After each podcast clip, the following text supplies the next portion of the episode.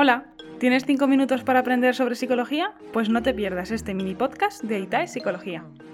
Soy Lorena Alfaro, psicóloga de ITAE Psicología y os voy a explicar la diferencia entre posible y probable. Creer que posible y probable es lo mismo puede llevarnos a sufrir ansiedad o a preocuparnos demasiado, ya que el lenguaje, tanto cuando estamos hablando como cuando estamos pensando, influye mucho en cómo construimos nuestra realidad, y una palabra provoca más ansiedad que la otra. Así que es importante que tengas claro cuál es la diferencia. La Real Academia Española define posible como aquello que puede ser o suceder, que se puede ejecutar.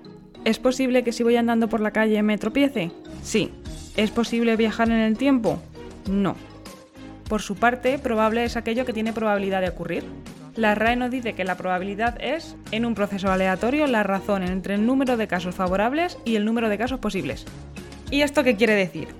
Que si yo digo que tengo un 90% de probabilidad de ponerme unos tacones y caerme, es que de cada 100 veces que me los pongo, 90 me caigo.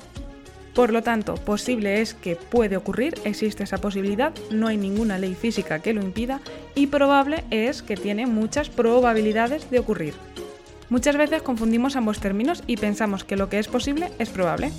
¿Es posible que me toque la lotería? Si he comprado un décimo, sí es posible que me toque, hay posibilidad. Pero ¿es probable? Eso ya no tanto, porque la probabilidad es del 0,00 o algo. Si confundo lo que es posible con lo que es probable, acabaré pensando que por comprar un décimo de lotería es probable que me toque.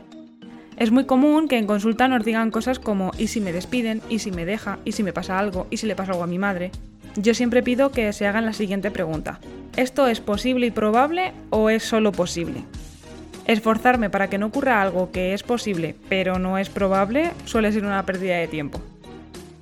Si te ha gustado, dale a like y comparte.